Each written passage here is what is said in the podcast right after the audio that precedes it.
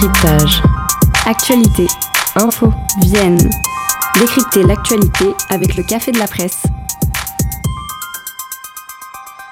Bonjour, bienvenue dans le Café de la Presse, votre émission de décryptage chaque semaine avec vos journalistes locaux. Vous retrouvez à mes côtés la Nouvelle République, Centre Presse, le 7, le Courrier français, la Vienne rurale, l'actualité Nouvelle-Aquitaine, France 3 ou encore RCF, le tout en direct sur Radio Pulsar, mais aussi en rediffusion sur Agora, REC et RCF Poitou.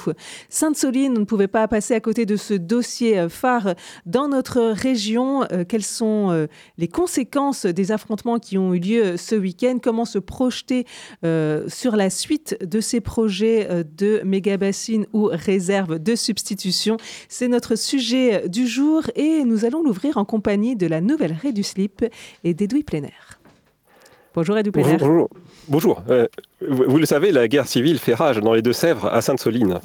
Les éco-terroristes ont manifesté sans autorisation pour empêcher des pelleteuses de faire un trou, et s'en est suivi une scène d'une violence incroyable où des néo-zadistes mangeurs de chabichou s'en sont pris aux forces de l'ordre.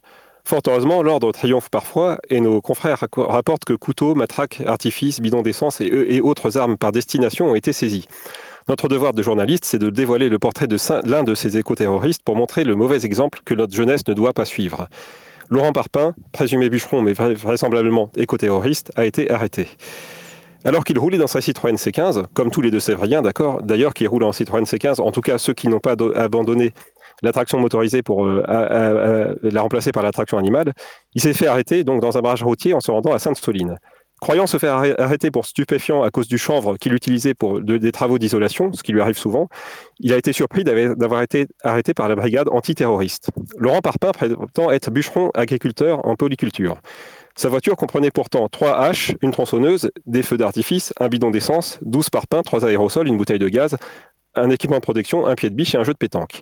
De quoi blesser des, gendarmes et caillasser un quart de CRS. L'intéressé s'en défend pourtant. Écoutez, je suis bûcheron agriculteur et j'ai un petit, champ. Je fais aussi des travaux, euh, des travaux agricoles chez d'autres paysans et des travaux d'aménagement extérieur. Alors pourquoi une hache?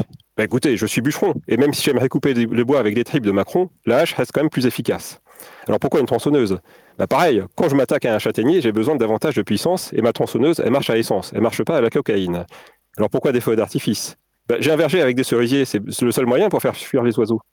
Alors les parpaings, bah, j'ai un devis signé pour la maçonnerie paysagère. Le pied de biche, elle s'appelle pince à décoffrer dans, dans, un magasin de bricolage, bande de journalistes bobos. Fin de citation. Alors pourquoi un aérosol? Une bombe de peinture pour tracer mes tranchées avant de terrasser. J'ai bien dit terrasser, ça veut dire que j'ai du matériel pour creuser une tombe. Et pourquoi une bouteille de gaz? Bah, Écoutez, quand je pars une semaine en chantier, j'ai mon réchaud pour mon casse-croûte. Et un jeu de pétanque. Bah, écoutez, en fin de chantier, pour me détendre, je joue à la pétanque. Je sais qu'à la campagne, on nous prive de tout. On nous prive de, des postes, on nous prive des écoles, des trains, des maternités, des cars. On va quand même pas nous priver maintenant de jouer à la pétanque. Comme vous le voyez, les organisations terroristes ont toujours un discours bien rodé et trouvent toujours des justifications à tout. Justifications qui peuvent paraître du bon sens et qui manipulent les masses. Dans le doute, le parquet antiterroriste s'est saisi de l'affaire Laurent Parpin et a condamné ce dangereux, ce énergumène à perpétuité. On n'est jamais trop prudent. Merci de votre attention. Merci à, toi, Edoui Plénaire. Et les autres journalistes en studio aujourd'hui, c'est Elisabeth Hersan, rédactrice en chef de la Vienne Rurale. Bonjour. Bonjour.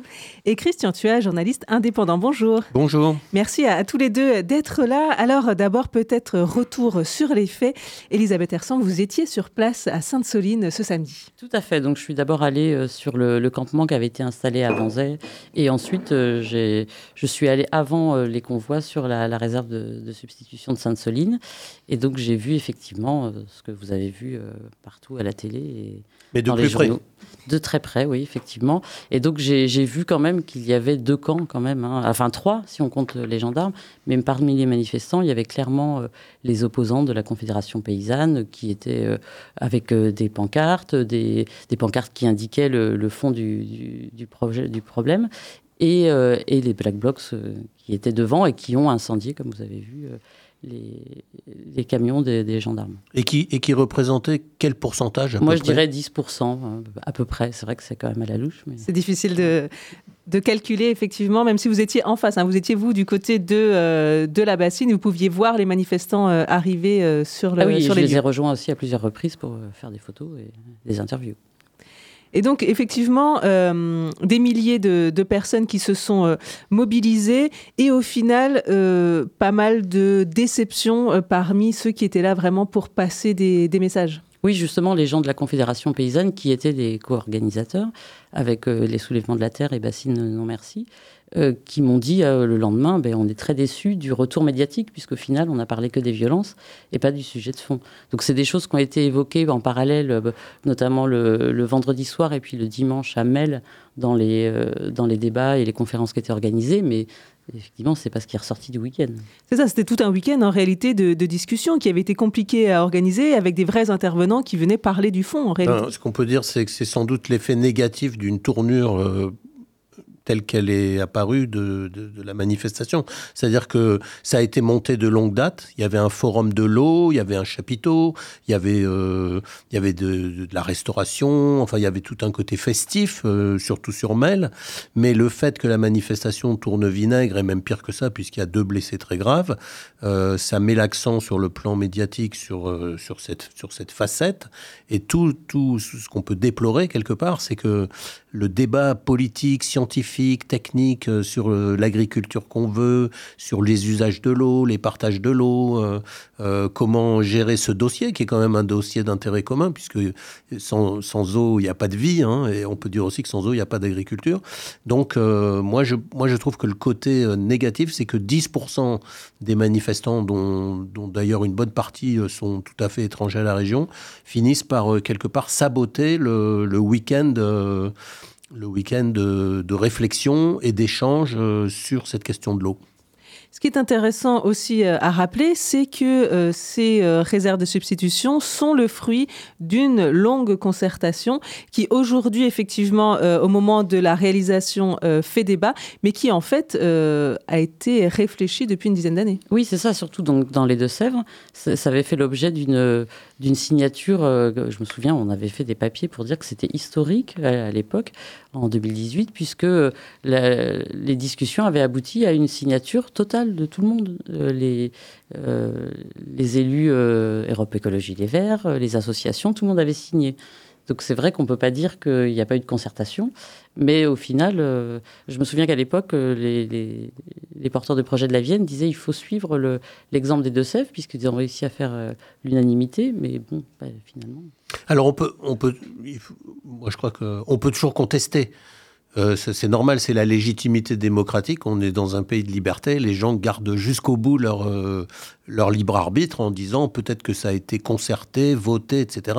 Et moi, je continue à être contre. Mais il y a quand même en même temps euh, une problématique sur le processus parce que, comme tu l'as expliqué, il y a eu des années et des années de d'échanges, de... il y a eu des enquêtes publiques, il y a les collectivités locales qui ont voté. On peut même dire, même si elle a été très discrète ces derniers jours, que la région euh, Nouvelle-Aquitaine a voté de fortes subventions. Je crois que c'est à mmh. peu près 30% du, financement qui est apporté par la, par la région. Euh, donc, donc malgré tout, on est quand même dans un processus et, où les échanges ont eu lieu. Et au dernier moment, euh, il y a opposition. Alors, je ne sais pas qu'est-ce qu'il faut faire. Effectivement, on ne peut pas dire que c'est un passage en force ou que c'est un déni de démocratie. Après, on peut être toujours contre, mais on ne peut pas dire que c'est un déni de démocratie. une autre question se pose aussi quand on réfléchit au processus démocratique, c'est que si on regarde le département voisin de la Vendée, dans lequel il existe, je crois, à peu près une trentaine de réserves de substitution dites bassines, puisque là aussi le choix des mots euh, a une importance. Alors moi maintenant je dis stockage de l'eau pour ne pas prendre parti. Alors donc il y en Vendée il y a donc une trentaine de réserves pour le stockage de l'eau euh, qui ont été euh, fabriquées, construites euh, depuis maintenant une dizaine d'années aussi, et dans un climat tout à fait différent. Et même j'ai lu dans, dans le Parisien, enfin dans Aujourd'hui en France, cette semaine, que euh, en Vendée, si j'ai bien compris, les écologistes les approuvent. Voilà, et ils disent qu'ils sont surpris euh, que ça soit aussi efficace, notamment sur le milieu, puisque les, les niveaux des nappes ont remonté. Le niveau des nappes phréatiques a, a remonté, je crois, de plus d'un mètre. Oui, c'est ça. Donc, un, exemple intéressant, peut-être qu'effectivement c'est le climat qui a changé, que ce soit le climat social ou le fait de découvrir la sécheresse même en hiver dans, dans, nos secteurs. Je vous propose de, de, poursuivre un petit peu en musique et de revenir pour parler bah, des conséquences hein, des affrontements de ce week-end et de, de, cette opposition aux euh, réserves de stockage de l'eau. Euh, et je vous propose de continuer avec Chede, Chege qui est euh, concert ce vendredi dans le cadre du festival Art et Politique.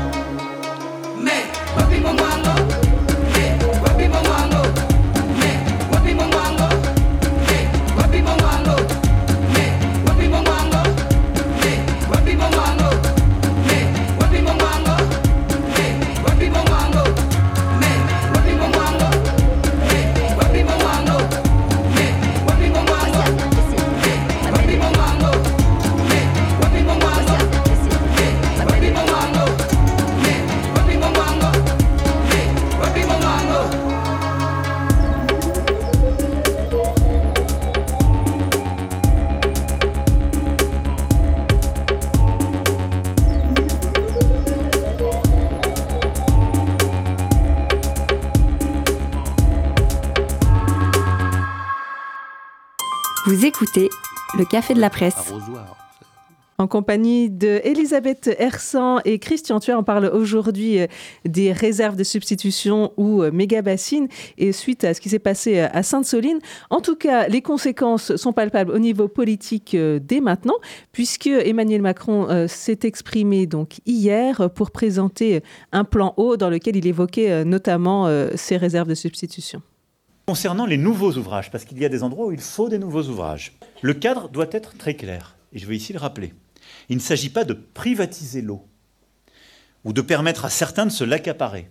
La règle, c'est bien le partage entre les différents usages. Il faut être clair, l'eau est indispensable à l'agriculture, elle est donc indispensable à notre souveraineté alimentaire.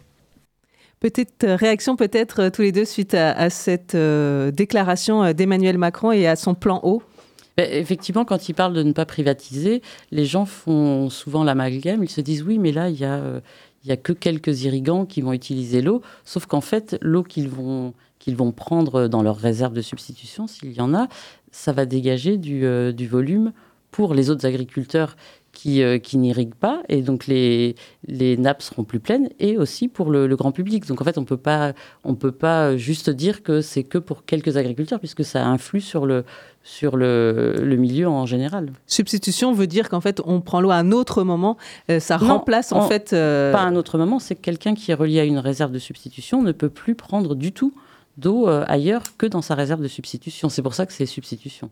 Si tu prélèves dans la réserve de substitution, tu ne prélèves plus dans la nappe phréatique. Il n'y a plus d'autorisation, puisque les, irrigants sont soumis tous les, tous les ans à une autorisation de prélèvement. Quelqu'un qui est sur une réserve n'a plus d'autorisation de prélèvement. Alors, moi, je dirais deux choses sur l'intervention de Macron.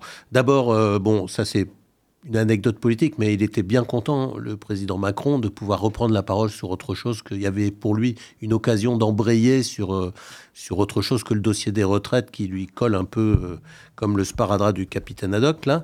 Euh, après, le fait d'être allé au barrage de Serponçon, c'est assez intéressant parce que ce barrage, il est sur la haute Durance, dans l'arrière-pays, à peu près à 150 km au nord de Marseille. Il faut savoir que le barrage de Serponçon, d'abord, c'est un barrage de production hydroélectrique qui, est une très très grosse production euh, d'électricité. Ensuite, il irrigue toute la vallée de la Durance, dans laquelle il y a énormément de cultures arboricoles, des pêchers, euh, des amandiers, euh, des pommiers, des poiriers, etc. Et ensuite, cette eau, donc, qui a d'abord servi à produire de l'électricité, qui sert aussi pour le tourisme sur le barrage de Serponçon, qui ensuite irrigue toute cette vallée de, fruits de, la Durance. Ensuite, elle finit, par, elle finit dans les robinets de la ville Marseille. Donc, quand on a là un exemple parfait justement du partage de l'eau, on voit bien que l'eau elle a, plusieurs utilisations et plusieurs utilisations qui peuvent être successives. Donc euh, on est dans une problématique où je crois que c'est pas pour lui donner raison, mais il faut apprendre euh, à partager cette eau, ce que l'homme fait depuis la nuit des temps. Euh, là, il y a des tensions. comment résoudre ces tensions? C'est une problématique de j'allais dire, de débat public. il faut peut-être arriver à ce que les choses se se désenvenime quelque part. Effectivement, moi j'ai posé la question à Benoît Biteau, qui est agriculteur euh, en Charente-Maritime et qui est euh, député européen pour euh, Europe Écologie Les Verts. Je lui ai demandé, mais est-ce que le dialogue est encore possible? Et lui, il dit ben, que c'est à l'État de, faire en sorte que le dialogue soit possible. Mais on comprend qu'actuellement, c'est compliqué. Alors Emmanuel Macron a quand même introduit son discours en, expliquant que selon les études scientifiques, le changement climatique pourrait nous priver de 30 à 40% de l'eau disponible dans notre pays. Peut-être c'est ça aussi, c'est cette inquiétude qui crée, euh, qui crée des tensions euh, malgré euh, tout ce qu'on a pu expliquer jusqu'à présent. Alors quelles sont les conséquences dans la Vienne? Là aussi des conséquences politiques, notamment par rapport à l'étude hydrologique qui a été publiée il y a quelques semaines. Voilà, la fameuse étude HMUC, que maintenant tout le monde connaît, hein, évidemment, qui devait être votée en clé en Alors, HMUC, hydrologie, milieu usage et climat. Donc c'est une étude qui, euh, qui fait un peu un bilan de ce qui est disponible et ce qui le sera dans les prochaines années euh, pour, le, pour l'eau potable, mais aussi pour l'industrie et pour euh, l'irrigation. Et ce qui a été fait, c'est qu'ils ont pris ce, qui, ce dont on a besoin pour, pour l'eau potable, et ils ont dit ce qui restait pour les autres. Voilà. Enfin, ce qui resterait pour les autres selon les projections. Et donc, elle devait être votée mercredi en commission locale de l'eau et le vote a été repoussé puisque les, plusieurs euh, personnes euh, qui devraient signer ont fait savoir qu'ils euh, voteraient contre, notamment les collectivités locales. Donc le vote est repoussé à au moins un mois parce qu'il y a des problèmes de quels sont les impacts. Cette étude, elle donne quelles sont euh, les euh, possibilités, euh, qu'est-ce qui reste comme eau pour chacun, mais elle ne dit pas quelle serait, bah, du, coup, si on dit qu'il y a 30% d'eau en moins pour telle personne, bah, quels seront les impacts concrets. Voilà, ça, ça n'a pas été fait par euh, le PTB qui s'est chargé de cette étude depuis 4 ans. Et donc, euh, les, différents opérateurs qui ont refusé de signer demandent justement que l'impact pour l'agriculture, mais aussi l'industrie, soit indiqué euh, dans, dans, cette étude. La préfecture a fait, elle, son étude Tout à fait. sur l'agriculture et les impacts sont assez considérables. Oui, en fait, sur l'intégralité du bassin du Clin, qui est, qui est concerné par cette étude HMUC, ils estiment qu'il y a 73% des prélèvements qui seront en moins donc des autorisations de prélèvement. Mais alors après, c'est très, c'est très différent d'un secteur, parce qu'il y a des sous, de, des sous, euh, des sous-bassins, on va dire. Donc il y a des bassins où il y a plus de possibilités l'hiver. Donc ça, ça, renforce un peu ce que disent les, les, les gens qui veulent du stockage de l'eau, c'est que là, il y, a, plus, il y a des endroits où il y en a moins aussi euh, l'hiver. Hein. Et, il y a des endroits où il y en a pas beaucoup moins. Ça dépend des secteurs. Donc a priori, ça remettrait tout de même en question une ou deux euh, des réserves qui étaient prévues euh, sur les 30, voilà, sur les 30 euh, dans la Vienne. Et donc pour les autres, il y a effectivement peut-être des ajustements qui sont possibles grâce à, grâce à cette étude. Oui, et puis en fait, on se dit toujours que s'il y a du dialogue, des solutions intéressantes, on peut en trouver.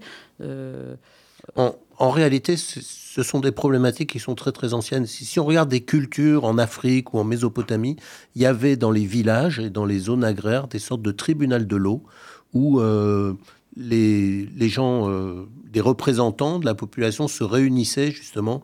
Euh, vous voyez bien ce système de petites planches qu'on met en travers des canaux, quand il y a des petits canaux d'irrigation, on ferme l'eau à un endroit pour la diriger à un autre et tout. Il y a toujours eu des systèmes entre êtres humains pour, pour arriver à se répartir la, la, capacité d'irrigation. Donc euh, maintenant, on est sur des processus là ici qui sont plus sophistiqués, en faisant des études hydrologiques, etc. Mais ce qui reste quand même fondamental, et on a oublié d'ailleurs une, une, catégorie de gens aussi, ce sont les pêcheurs qui aussi revendiquent euh, qu'il reste un, une certaine quantité d'eau dans les rivières parce que sinon il n'y a plus de poissons. Donc en fait, euh, le partage de l'eau, c'est justement d'arriver à concilier euh, ces différents usages, ces différentes utilisations dans un cadre le plus, euh, j'allais dire, le plus démocratique possible et en évitant justement qu'il y ait un accaparement par tel ou tel. Donc dialogue et puis aussi sobriété, c'était le, le, mot d'ordre ah oui. par rapport 10, au plan 10%, de... je crois qu'il me semble avoir entendu hier que Macron disait que le premier objectif, c'était déjà de diminuer la quantité d'eau consommée de 10%. Par le grand public par le grand ça. public, c'est ça. Et après, sur l'industrie, ça ira peut-être plus loin. Sur euh, la lutte contre les fuites, ça va aller beaucoup plus loin. Enfin, il y a tout un plan qui, qui est mis en place, effectivement, pour euh, arriver à cette sobriété. Un grand merci euh, à tous les deux euh, d'être venus dans, dans Séquence Midi. Il me reste à vous demander quels sont les autres sujets qui ont retenu votre attention dans l'actualité euh, locale cette semaine. Et, euh, dans la... et on commence par vous, Elisabeth Hersan, pour la Vienne rurale.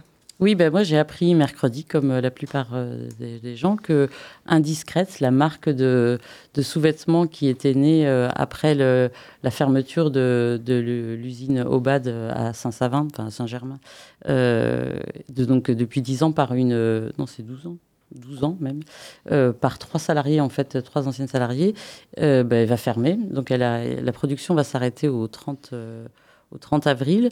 Alors l'usine qui est installée euh, à Chauvigny va conserver ses autres activités puisqu'elle travaille pour en sous-traitance pour d'autres pour d'autres magasins. Mais c'est vrai que c'est quand même un, un, quelque chose qui est triste. Et puis on se dit qu'elles ont vraiment ces trois filles elles ont elles, elles ont réussi à survivre jusqu'à présent après plein de, de problèmes des vols des incendies ouais, des incendies oui il y a eu beaucoup de choses et malheureusement ça se termine une histoire qui se termine et on termine l'émission avec vous, Christian Thuer.